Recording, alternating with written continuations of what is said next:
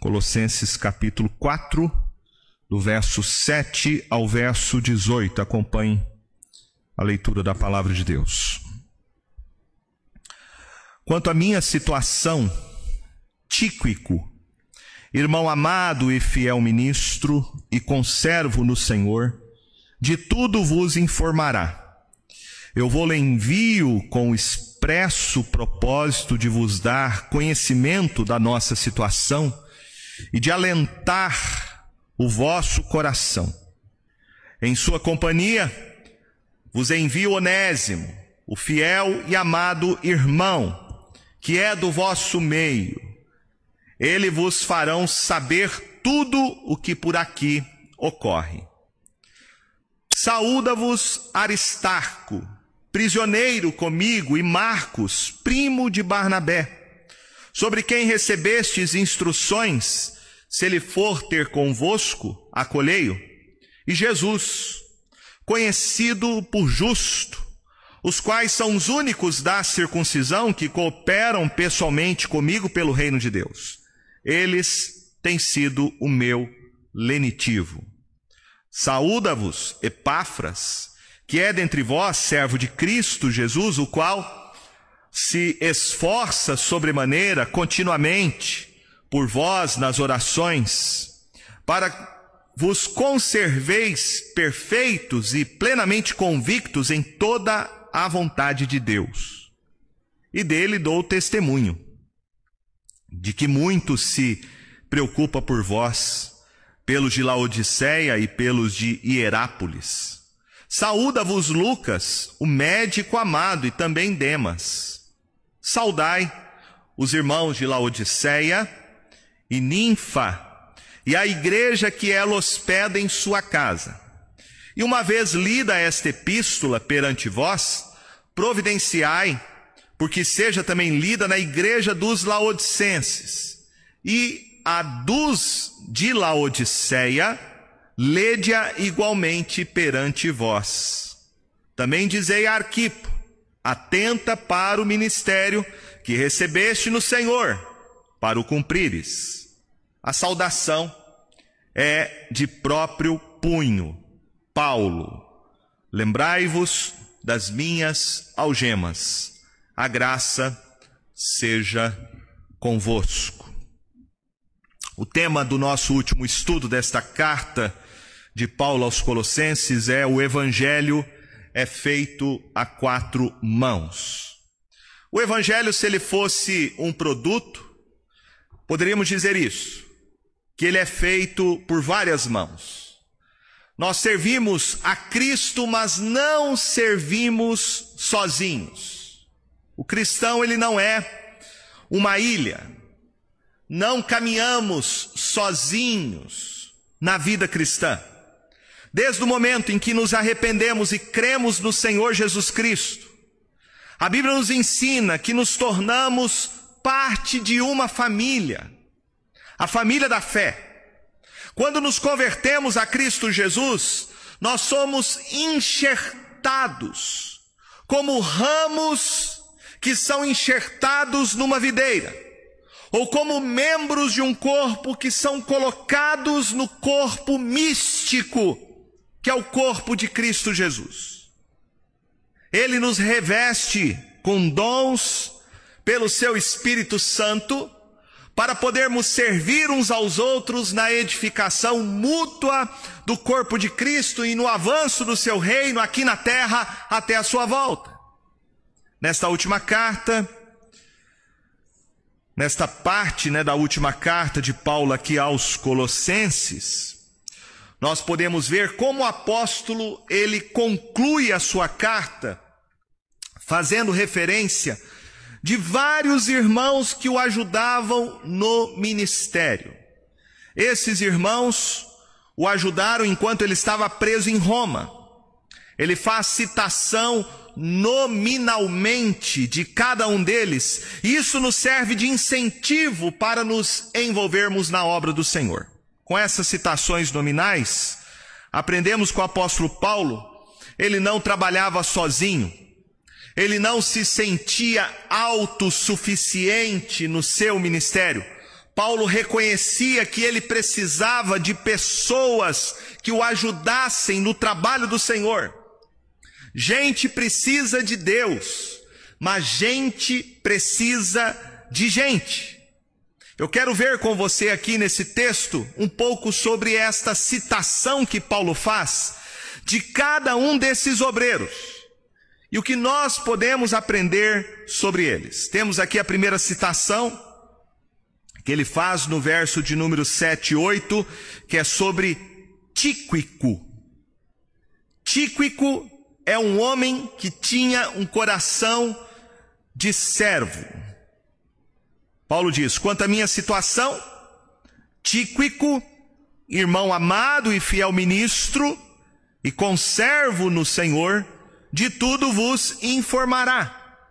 Eu vou lhe envio com expresso propósito de vos dar conhecimento da nossa situação e de alentar o vosso coração.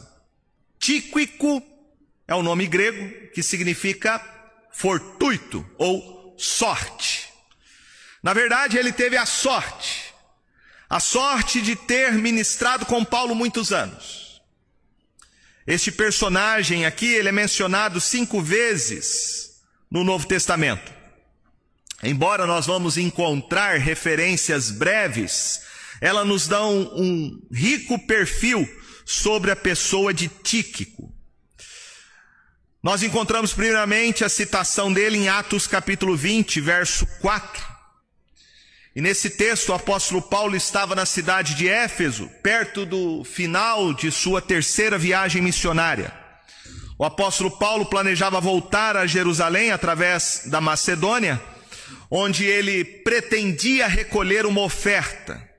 E com as ofertas que ele iria levantar da Galácia e da Acaia, ele iria levar a ajuda aos crentes que estavam passando por necessidade em Jerusalém. Ao fazer isso, o apóstolo Paulo esperava então cimentar a união entre as igrejas, predominantemente entre os gentios, fora da Palestina, e a igreja que era predominantemente judaica em Jerusalém. Paulo planejava tomar alguns crentes gentios da Grécia e da Ásia Menor como representantes de suas igrejas para a igreja de Jerusalém. Então, entre esses crentes estava Tíquico. A disposição de Tíquico viajar com Paulo a Jerusalém mostra o seu coração de servo. Quando Paulo escreveu Colossenses, já havia passado dois anos desde o momento que ele foi preso em Jerusalém, e pode ser então que todo este tempo Paulo tenha recebido a ajuda e a visita dele. Também nós vemos aqui que quando o apóstolo Paulo ah, precisa de um substituto, por exemplo, quando ele precisa de alguém para substituir Tito lá na ilha de Creta, o texto nos fala em Tito capítulo 3, verso 12, que ele enviou quem? Tíquico, para ser o substituto do pastor Tito. Também você vai encontrar Tíquico substituindo o pastor Timóteo na igreja em Éfeso, lá em 2 Timóteo capítulo 4, verso 12. Então o que a gente pode falar dele? Tíquico era um braço direito para o apóstolo Paulo. Ele era um homem fiel e responsável.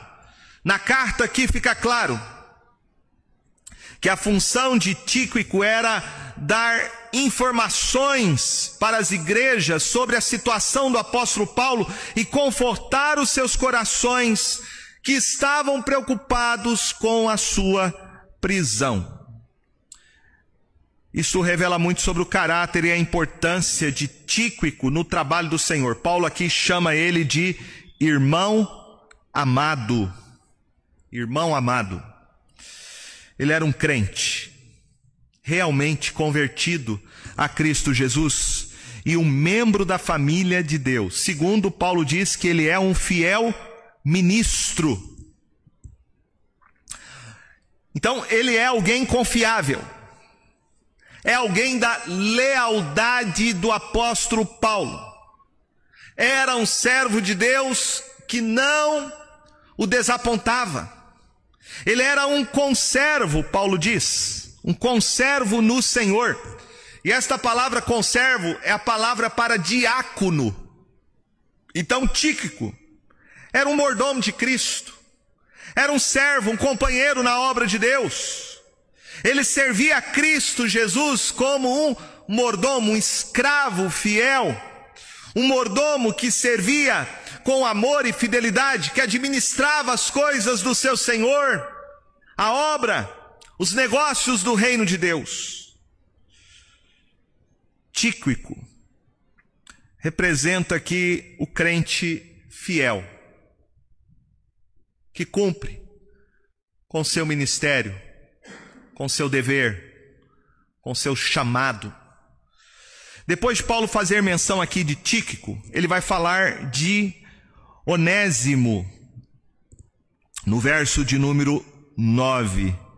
Ele diz: Em sua companhia vos envio Onésimo o fiel e amado irmão, que é do vosso meio, ele vos farão saber tudo o que por aqui ocorre. Então, se a gente tem ah, a história de Tíquico, que foi um servo fiel a Paulo, a história de Onésimo já não era uma história tão boa. Onésimo tinha um passado bem complicado. A Bíblia vai dizer que Onésimo era um escravo um escravo que tinha fugido do seu senhor por nome de Filemon.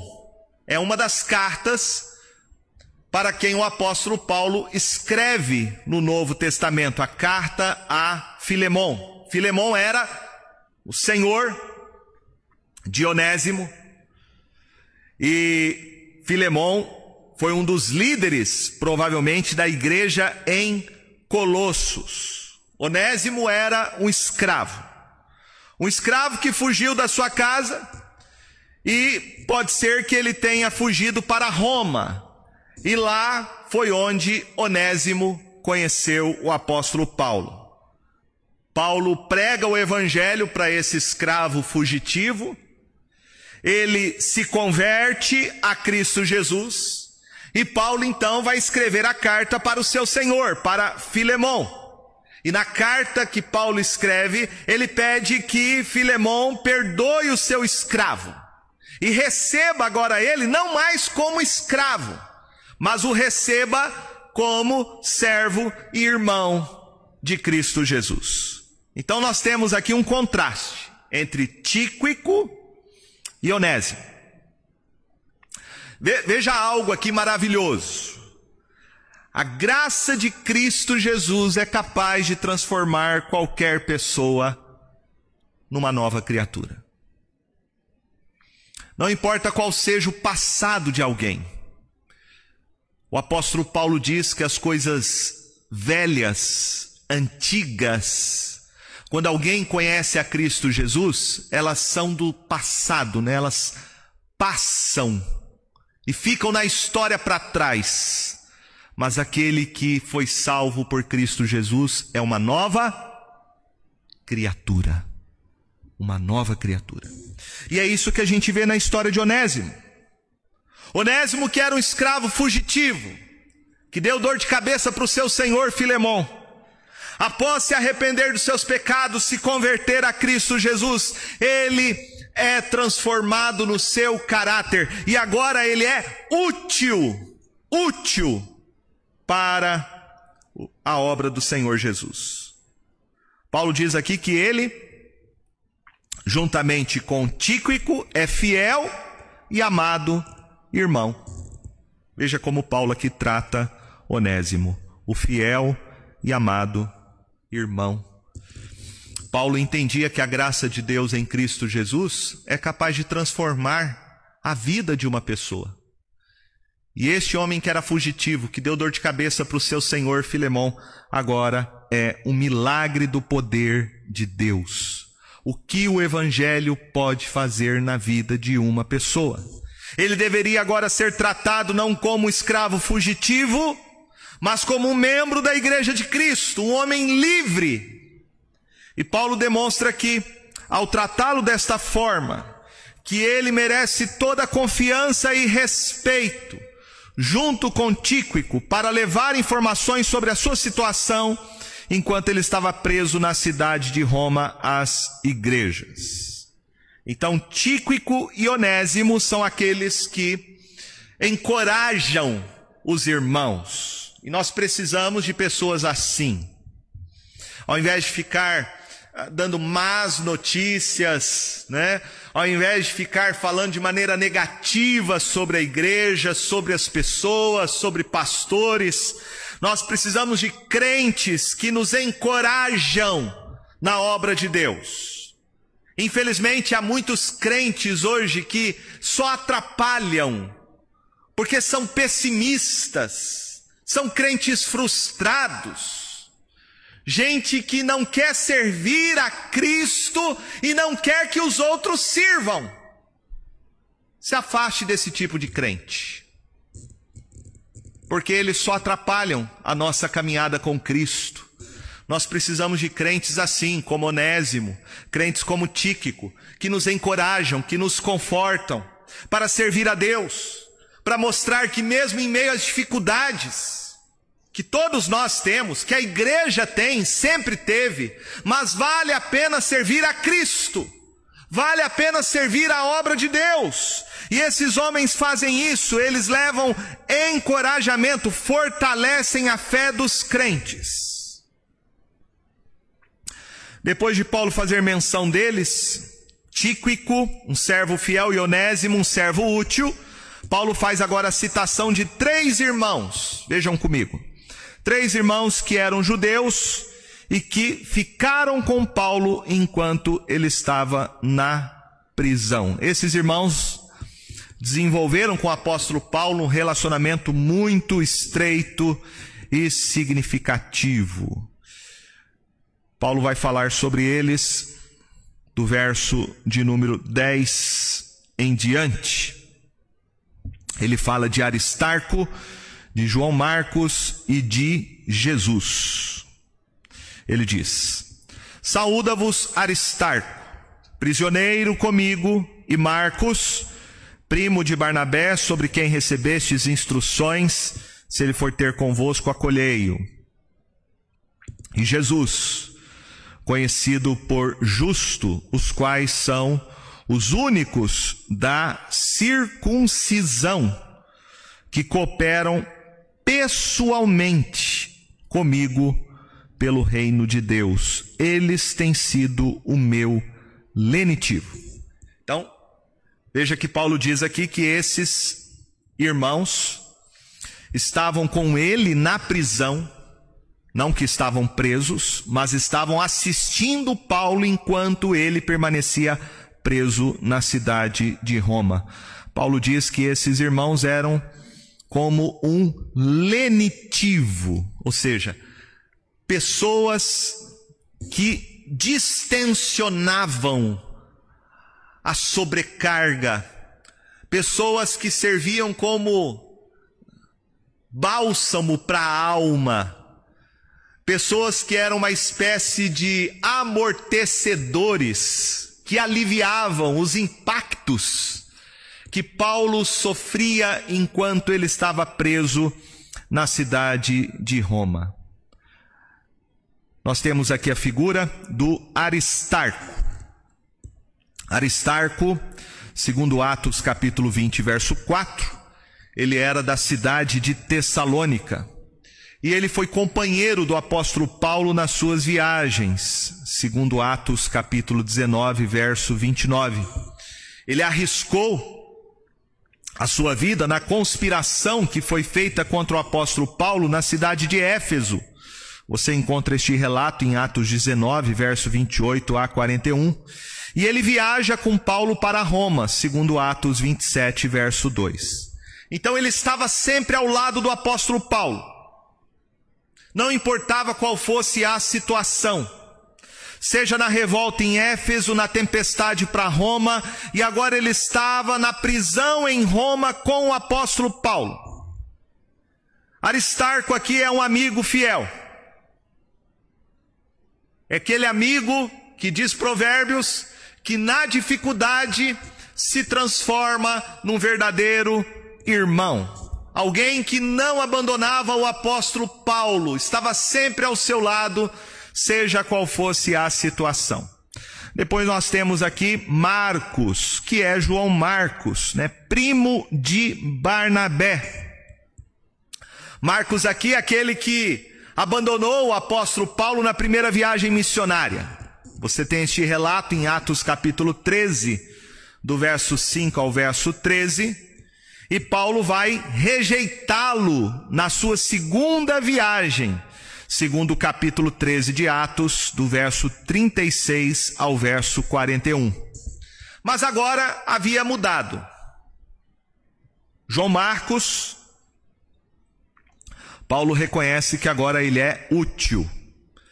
Isso significa que ele mudou, que ele amadureceu, que ele se tornou responsável. João Marcos aqui nos ensina que os crentes podem superar os seus fracassos.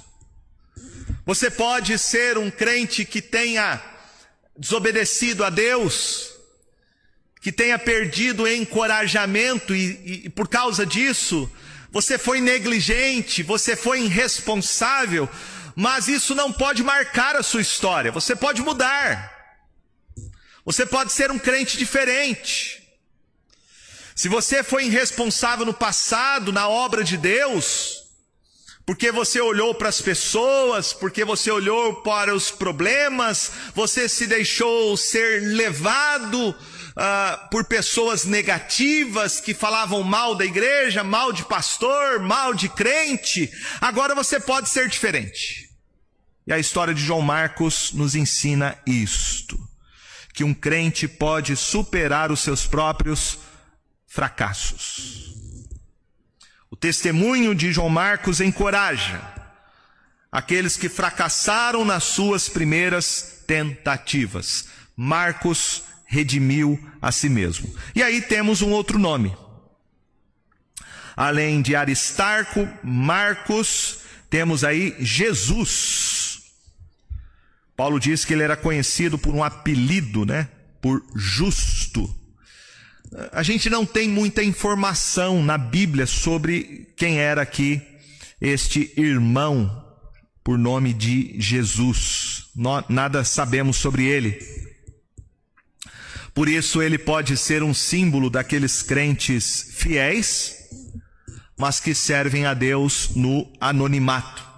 Crentes que estão nos bastidores, que não aparecem muito, mas que são importantes na obra de Deus.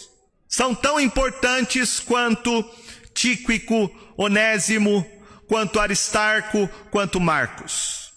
Nós precisamos de crentes como foi o crente Jesus um crente fiel. Paulo diz que eles que eram da circuncisão, né, fazendo referência que eles eram judeus, eles eram cooperadores com ele pessoalmente no reino de Deus e eles eram lenitivo para a sua alma. Após Paulo então fazer menção desses crentes que eram judeus, que confortavam Paulo enquanto ele estava na prisão, ele vai fazer citação agora de alguns gentios. Ele fala de Epáfras, de Lucas e de Ninfa. Verso de número 12 ao verso 13 diz assim: Saúda-vos Epáfras, que é dentre vós servo de Cristo Jesus o qual se esforça sobremaneira, continuamente, por vós nas orações, para vos conserveis perfeitos e plenamente convictos em toda a vontade de Deus. E dele dou testemunho, de que muito se preocupa por vós, pelos de Laodiceia e pelos de Hierápolis.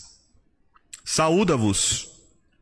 Lucas, o médico amado, e também Demas. Saudai os irmãos de Laodiceia e Ninfa e a igreja que ela hospeda em sua casa. Então nós temos aí Epáfras.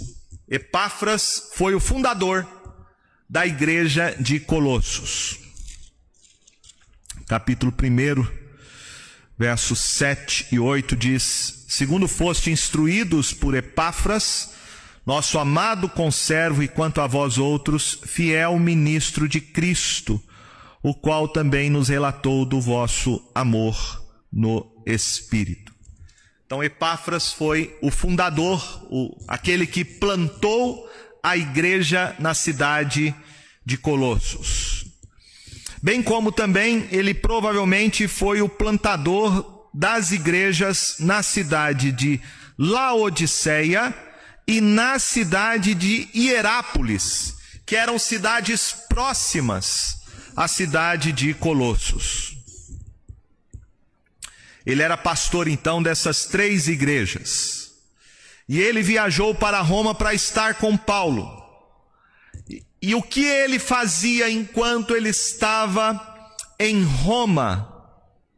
junto com o apóstolo Paulo, o que ele podia fazer por essas igrejas? Paulo diz aqui que ele tinha muita preocupação. E a preocupação dele se traduzia na sua intercessão por aqueles crentes. Nós aprendemos aqui, meus irmãos, que esse é um dos ministérios, às vezes negligenciado, mas um dos mais importantes o ministério da intercessão. O que a gente pode fazer pela igreja? Nós podemos orar. E oração é um ministério, é um serviço. Nós vemos aqui como que ele orava pela igreja. Veja que Paulo diz aí. Verso 12, ele fala que ele orava constantemente, continuamente. Uma oração perseverante. Ele não pode estar com aqueles crentes em Colossos, em Laodiceia, em Herápolis. Ele, como pastor, gostaria de estar, mas ele não podia. O que ele pode fazer? Orar. Orar. Orar com perseverança. Segundo, ele orava intensamente. No verso 12, nós temos a palavra aí sobremaneira, e a palavra sobremaneira é uma tradução da palavra agonia. Essa mesma palavra que é usada para descrever a oração de Jesus enquanto ele estava no Getsemane, antes dele ser entregue para ser crucificado. Jesus orava com agonia, a tal ponto que o seu suor se transformou em gotas de sangue, um anjo o confortava. Esta era a oração de Epáfras pela igreja. Uma oração em que ele sofria, ele tinha agonia, ele orava intensamente e orava de maneira específica. Diz o verso 12: Para que vos conserveis perfeitos e plenamente convictos em toda a vontade de Deus então veja que esta deve ser a nossa oração. O que você deve pedir pela igreja? Quando você lembra dos seus irmãos em Cristo, qual deve ser a nossa oração? A gente tem que orar, Senhor, faça com que a igreja cresça em maturidade. É isso que significa a palavra perfeitos. Cresça em maturidade. É isso que todo crente tem que buscar, né? Ser um crente maduro, deixar de ser uma criança. Um menino agitado que corre de um lado para o outro, sendo levado por todo vento de doutrina. Tem que deixar de ser uma criança que só toma leitinho e não pode comer um alimento sólido, senão passa mal. Então, o crente tem que buscar maturidade cristã. Ore por isso. Seja essa a sua oração neste ano. Senhor, me faça um crente maduro me faça um crente constante, perseverante nos seus caminhos. Me faça, Senhor, conhecer a Ti mais profundamente. Essa deve ser a oração da igreja, orar por maturidade espiritual. Um crente maduro, como diz a oração de Epáfras, é um crente que está plenamente convicto para fazer a vontade de Deus. Esse é um sinal de maturidade cristã. Nada move você, nada te perturba, nada te constrange a não ser fazer a vontade de Deus. Quando você consegue fazer isso, você é um crente maduro. Você não se deixa influenciar pelo que as pessoas falam, pelo que as pessoas comentam, nem pelas circunstâncias que acontecem na sua vida, mas você permanece convicto, sabendo, tendo plena certeza qual é a vontade de Deus para a minha vida, e eu não vou é, me distrair, né? Como diz, como disse o Senhor para Josué, não olhe nem para a direita nem para a esquerda, mas cumpra apenas a minha vontade, observe a minha lei e ande nos meus caminhos. Assim era a oração de Epáfras como pastor, né?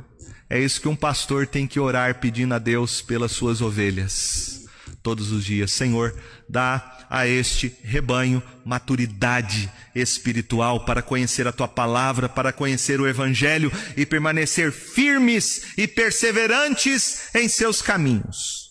E ele orava sacrificialmente. Verso 13, Paulo fala: E dele dou testemunho de que muito se preocupa por vós. Uma das maneiras de nós mostrarmos que nós nos importamos com as pessoas é quando nós oramos por elas. Há uma frase que diz, acho que C.S. Lewis que falou isso, que demonstrar amor pelo, pelo meu irmão é quando eu oro por ele. Quando eu estou orando pelo meu irmão, eu estou me importando com ele. E isso é demonstração de amor.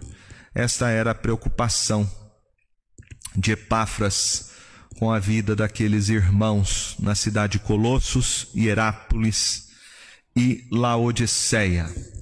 Paulo vai falar agora sobre Lucas. No verso de número 14, ele diz: Saúda-vos, Lucas, o médico amado. Interessante que é só aqui né, que a gente vê essa citação sobre Lucas, que ele era um médico que ele era um médico, ele era um gentil convertido, e foi ele que escreveu o evangelho que leva o seu nome, o evangelho de Lucas. E também escreveu o registro histórico que nós temos da história da igreja, que é Atos dos Apóstolos. Ele era médico e ele se uniu ao apóstolo Paulo quando esteve em Troade, segundo Atos capítulo 16, verso 10, viajou com Paulo a Jerusalém, depois viajou com ele em Roma. Lucas foi um companheiro do apóstolo Paulo e é um daqueles que não abandonaram Paulo. Paulo ficou preso mais de uma vez, provavelmente aqui em Colossos, quando ele escreveu esta carta. O apóstolo Paulo Uh, seja esta a sua primeira prisão, uma prisão domiciliar que ele passou dois, an dois anos preso na cidade de Roma, até ele ser definitivamente julgado e aí sim colocado numa masmorra. E você vai ter a menção disso, Paulo falando sobre Lucas, lá em 2 Timóteo, capítulo 4, verso 11, quando Paulo fala assim: Todos me abandonaram menos Lucas. Somente Lucas está comigo. Paulo foi abandonado na sua no seu julgamento final por todos. Mas quem estava ali ao lado dele e não o deixou até o fim foi Lucas, o médico amado. Paulo agora vai fazer citação de um outro personagem. Ele fala, e também Demas. Demas não tem uma história muito boa, não. Demas aqui é mencionado três vezes no Novo Testamento, e essas três vezes que a Bíblia fala de Demas, fala de uma história triste. Em Filemão, na carta que Paulo escreve para Filemão, verso 24, Demas é chamado de meu cooperador. E ele está associado com três outros homens, que é Marcos, Aristarto e Lucas. Paulo depois vai falar sobre Demas aqui na carta aos Colossenses. Mas veja que Paulo não faz nenhuma assim identificação, ele não faz nenhuma nenhum elogio, né? Nenhuma recomendação sobre Demas. Mas quando ele escreve em 2 Timóteo capítulo 4, verso 10, ele fala sobre Demas e ele diz assim: Porque Demas tendo amado o presente século, me abandonou. Então, Demas é uma história triste. É gente que começa no Evangelho, mas depois, pelas pressões que todo cristão vai sofrer na sua caminhada com Cristo, ele abandona, ele abandona o Evangelho. Perceba comigo que havia então com Paulo todo tipo de gente. E isso acontece na comunhão da igreja. Há crentes que são verdadeiros e há falsos irmãos. Os falsos irmãos se manifestarão com o tempo. Com o tempo eles vão revelar o seu caráter, porque eles abandonam o seu compromisso com o Evangelho. No começo podem até ajudar. Como disse Jesus na parábola do semeador, recebem a palavra com alegria. Mas quando vem a perseguição por causa da palavra, se escandalizam. Quando têm que decidir em abandonar as coisas do mundo, resolvem dar as costas ao evangelho. Apostatam da fé.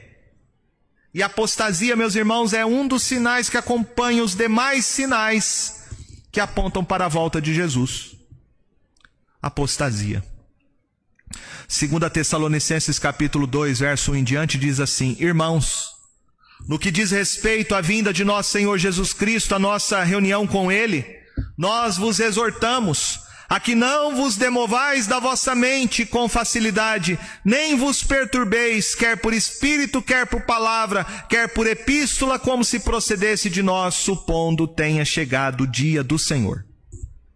Veja o que Paulo diz: ninguém de nenhum modo vos engane, porque isto não acontecerá sem que primeiro venha a apostasia e seja revelado o homem da iniquidade, o filho da perdição. Então veja que um dos sinais que antecedem a chegada do filho da iniquidade é uma grande apostasia, um grande abandono deliberado a respeito do evangelho. Apostasia aqui é aqueles que estavam na comunhão da igreja, mas não eram da igreja. Como diz o apóstolo João falando do anticristo. Ele diz: eles saíram do nosso meio, mas eles não eram do nosso. Porque se fossem dos nossos, teria permanecido. Então veja comigo que o que caracteriza de fato um verdadeiro cristão não é quando ele começa a sua caminhada, mas é se ele vai permanecer no Evangelho. E aqui há algo interessante então sobre dois personagens. Primeiro, João Marcos. Veja que João Marcos abandonou Paulo lá no começo. Mas ele se arrependeu e voltou aos caminhos do Senhor. Já Demas começou bem, mas terminou mal. Então, o que caracteriza um crente não é o começo. O importante na corrida do evangelho não é quem larga primeiro, mas quem vai chegar no final. Isso é o mais importante. Não é o começo, não é começar bem, mas terminar bem a carreira, a sua permanência no Evangelho. Perseverança é a marca genuína de um cristão verdadeiro. Jesus falou sobre isso em João 15, 5. Eu sou a videira, vós os ramos. Quem permanece em mim, eu nele, esse dá muito fruto, porque sem mim nada podeis fazer. Se alguém não permanecer em mim, será lançado fora, a semelhança do ramo, e secará, e o apanham, lançam no fogo e o queimam. Então, permanecer é a marca do ramo genuíno, do crente verdadeiro. Marcos 13, 13 diz: Sereis odiados de todos por causa do meu nome. Aquele, porém, que perseverar até o fim, esse será salvo. Então, a marca de um crente verdadeiro é perseverança no Evangelho. Essa é a marca de um salvo. Não importa a situação, ele persevera em Cristo Jesus até o fim, custe o que lhe custar. Em seguida, aqui Paulo vai falar então, e ele vai saudar a igreja de Laodiceia. Ele fala aí no verso 15: Saudai os irmãos de Laodiceia, e ele menciona uma mulher chamada Ninfa ele diz: E ninfa, e a igreja que ela hospeda em sua casa. Então temos uma informação interessante. A igreja se reunia na casa desta mulher. Provavelmente esta mulher era uma mulher de posses. Pode ser que ela ah, tivesse uma casa grande. Como naquele tempo a igreja não podia se reunir em templos, né? nós estamos falando aqui de um período em que o cristianismo era hostilizado, marginalizado pelo Império Romano, é somente no sexto século que começam a construir templos, catedrais, quando o Império Romano deixa de perseguir os cristãos. Então, por isso, a igreja se reunia nas casas dos membros da igreja. E Ninfa, provavelmente uma senhora rica, que tinha uma residência grande onde os cristãos da Laodiceia poderiam se reunir em sua casa. Né? Outro ponto aqui que chama atenção é que as cartas eram um substituto da presença física de Paulo. Ele fala: E uma vez lida esta epístola perante vós. Então, as cartas eram substituto dos apóstolos. E a carta tinha uma autoridade apostólica. Porque Paulo é enviado de Jesus Cristo e ele tem inspiração do Espírito Santo para escrever as cartas. Então, a carta enviada aos Colossenses era lida e lida em Laodiceia, né? tanto em Colossenses quanto em Laodiceia. E a carta de Laodiceia era lida em Colossenses. Paulo faz referência desta carta. Veja aí verso 16. E uma vez lida esta epístola perante vós, providenciar por seja também lida na igreja dos laodicenses e a dos de Laodiceia, lede-a igualmente perante vós. Então Paulo escreveu aqui uma carta que nós não temos, que é a carta que ele escreveu à igreja de Laodiceia. Não sei se ainda vão achar essa carta, mas nós não temos essa carta. Essa carta se perdeu. Alguns chegam a, a sugerir que esta carta que Paulo fala, que ele escreveu para a igreja em Laodiceia, seja a carta que ele escreveu, que é chamada a carta de Paulo aos Éfesos, né? Porque a carta que Paulo escreveu aos aos Efésios é na verdade uma carta circular era uma carta que circulava entre várias igrejas, ela não é endereçada propriamente à igreja que ficava na cidade de Éfeso. Então, alguns estudiosos acham que essa carta de Laodiceia seja, na verdade, a carta que nós temos aqui, a carta de Éfeso. Bom, a gente não sabe ao certo, são apenas hipóteses. De todo modo, essas cartas eram trocadas. Eram trocadas, eram lidas, eram estudadas, eram examinadas pelas igrejas em várias localidades. Então aqui aprendemos que as cartas que os apóstolos escreveram, elas têm autoridade, porque eles eram homens inspirados por Deus, nomeados por Cristo Jesus. Desta maneira, meus irmãos, nós temos o Novo Testamento, e ele se encerra com a autoridade apostólica. É por isso que hoje em dia não há mais revelação fora da Escritura. Porque os últimos que tiveram autoridade dada por Cristo para escrever, livros autoritativos, livros que regulamentam a vida da igreja, livros que estabelecem doutrina, são os apóstolos. Não há mais apóstolos. Não há mais apóstolos. Se alguém hoje em dia se diz ser apóstolo, é um falso apóstolo, é um embusteiro, é um enganador.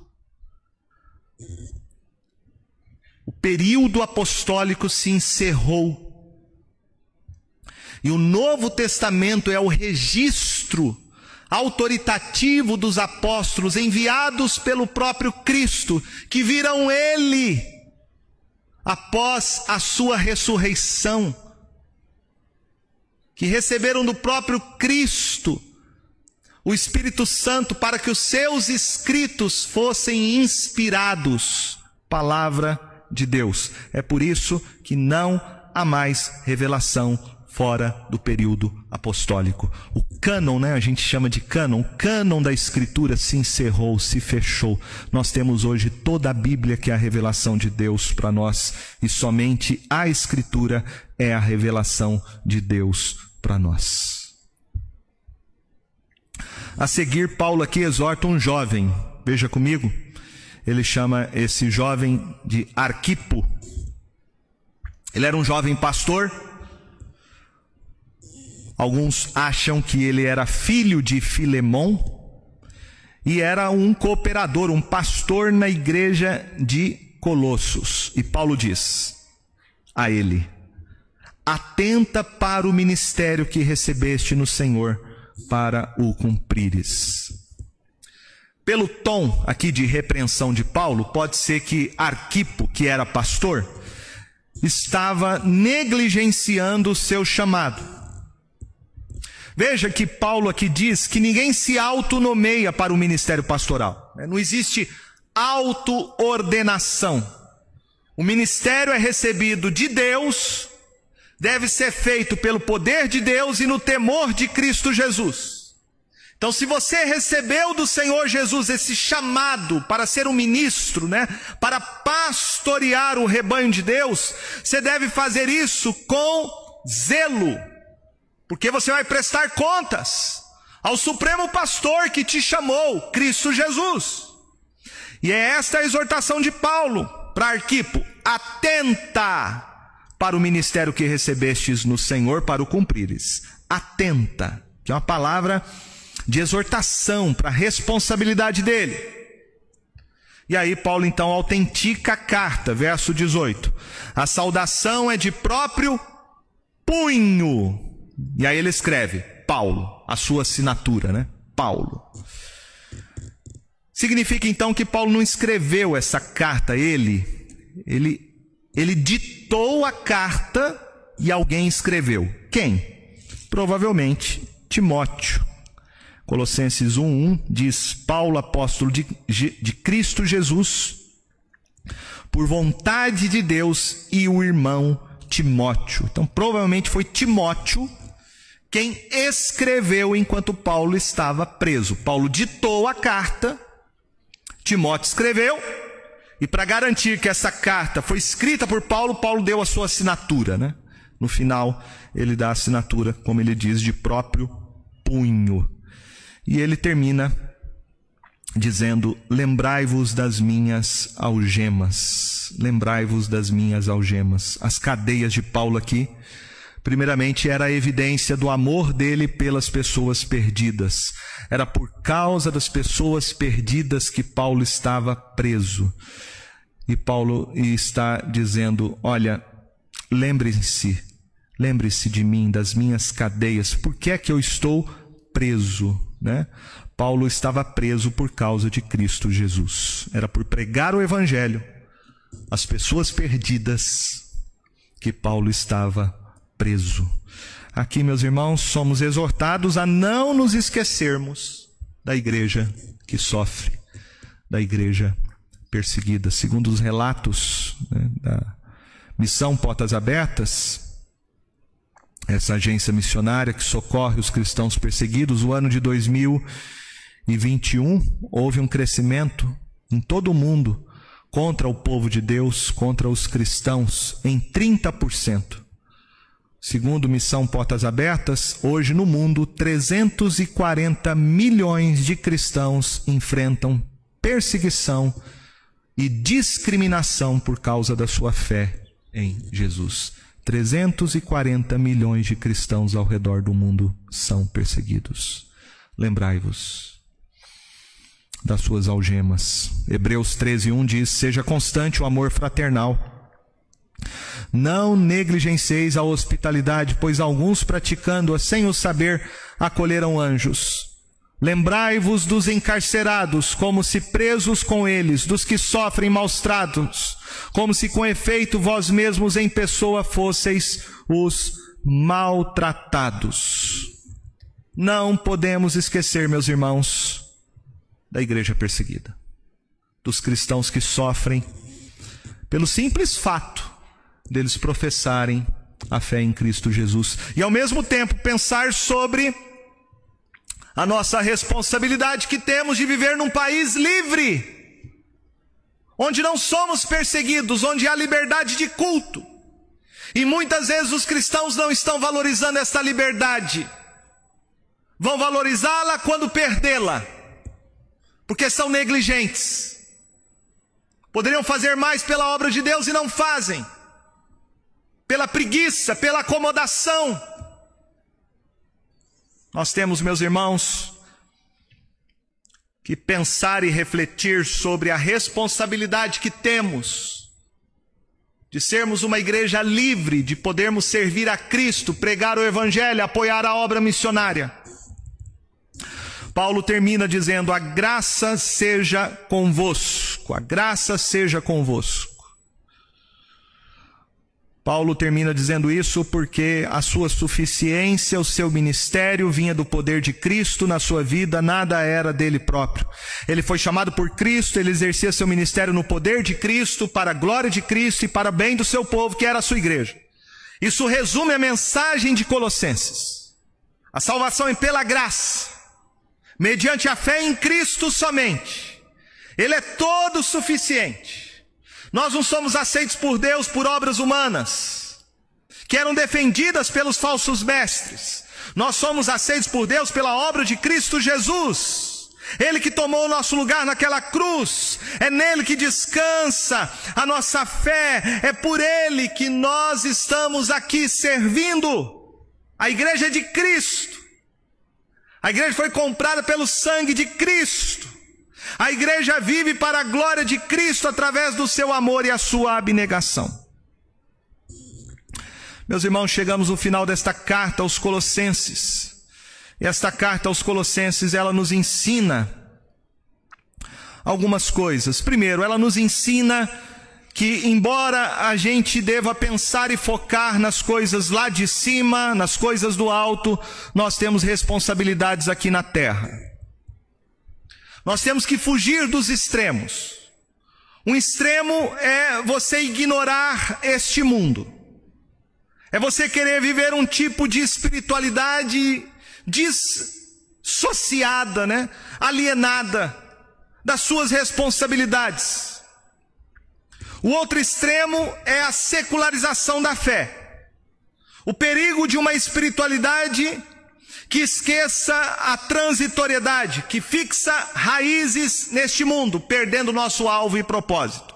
Então, Colossenses nos ensina a ter um ponto de equilíbrio, pensar nas coisas de cima, mas viver neste mundo como cristãos, tendo a nossa responsabilidade na criação dos filhos, no casamento, no trabalho e na igreja. Segundo lugar, Colossenses nos ensina que a igreja de Cristo, ela é diversa, ela é variada. Mesmo com as suas imperfeições, ela continua sendo a noiva de Jesus Cristo. Veja que Paulo aqui menciona uma lista de irmãos. Você tem o escravo Onésimo, a rica ninfa, o servo fiel Epáfras e o traidor e apóstata Demas. Então você tem pessoas de diferentes classes sociais. Você tem Arquipo, que é pastor, Lucas, que é médico. Você tem gente de renome, que é o primo de Barnabé, Marcos, e você tem gente desconhecida, que é Jesus, o justo. Então há aqui uma diversidade no corpo de Cristo. O Evangelho é a única força que nos une. E o que nos une não é classe social, o que nos une não é reputação, o que nos une não é a nossa profissão, o que nos une é o Evangelho. O Evangelho é que nos une. Pessoas diferentes, mas que são filhos e filhas do mesmo Pai, membros da mesma raça, cidadãos de uma mesma cidade. Então no Evangelho não há acepção de pessoas. Também nós temos aí Demas. Se você procurar uma igreja perfeita, você não vai achar. Aliás, se você procurar uma igreja perfeita, ao entrar nela, ela deixará de ser perfeita. Não existe igreja perfeita. Você não está na igreja por causa de pessoas. Pessoas que saem da igreja por causa de pessoas nunca estiveram na igreja por causa de Cristo Jesus. Nós temos que lembrar que, embora haja diversidade no corpo de Cristo, o que nos une é maior do que qualquer fraqueza e indiferença. Nós somos chamados em Cristo Jesus para suportar uns aos outros em amor. Que você nessa manhã possa, ao estudar a carta aos Colossenses, valorizar a igreja. Porque igreja é a noiva de Cristo, né? e quem fala mal da igreja fala mal do noivo. Servir a igreja do Senhor Jesus é servir o cabeça da igreja, é servir a Cristo. E nós servimos a Ele quando servimos uns aos outros. Há um privilégio, meus irmãos, de conhecer a Jesus, mas também há uma grande responsabilidade. E por último, a carta aos Colossenses, e esse é o ponto central dela, fala-nos sobre a suficiência e a supremacia de Cristo Jesus. Ela nos ensina que Jesus é tudo que eu e você precisamos. Nele nós somos completos. Ele é o nosso cabeça. Estamos unidos a Ele na Sua morte e ressurreição. É por meio dele somente que somos aceitos por Deus e podemos viver como nova criatura. Essa é a mensagem central de Colossenses. Em Cristo Jesus nós temos tudo o que é necessário para vivermos a nossa vida como família, como sociedade, como igreja. Nós não precisamos de mais nada, precisamos apenas de Cristo Jesus. Então, tudo aquilo que é uma tentativa de ser um acréscimo ao que Cristo Jesus é e fez, deve ser rechaçado pela igreja. Porque isso é um falso ensino, é pernicioso, isso é diabólico, isso não vem de Deus. Uma igreja verdadeira, ela tem em Cristo Jesus toda a sua suficiência. Ele é único, insubstituível, ele é suficiente. Somente ele é o nosso Senhor e Salvador. Que Deus os abençoe para vivermos este Evangelho em nossas vidas. Amém?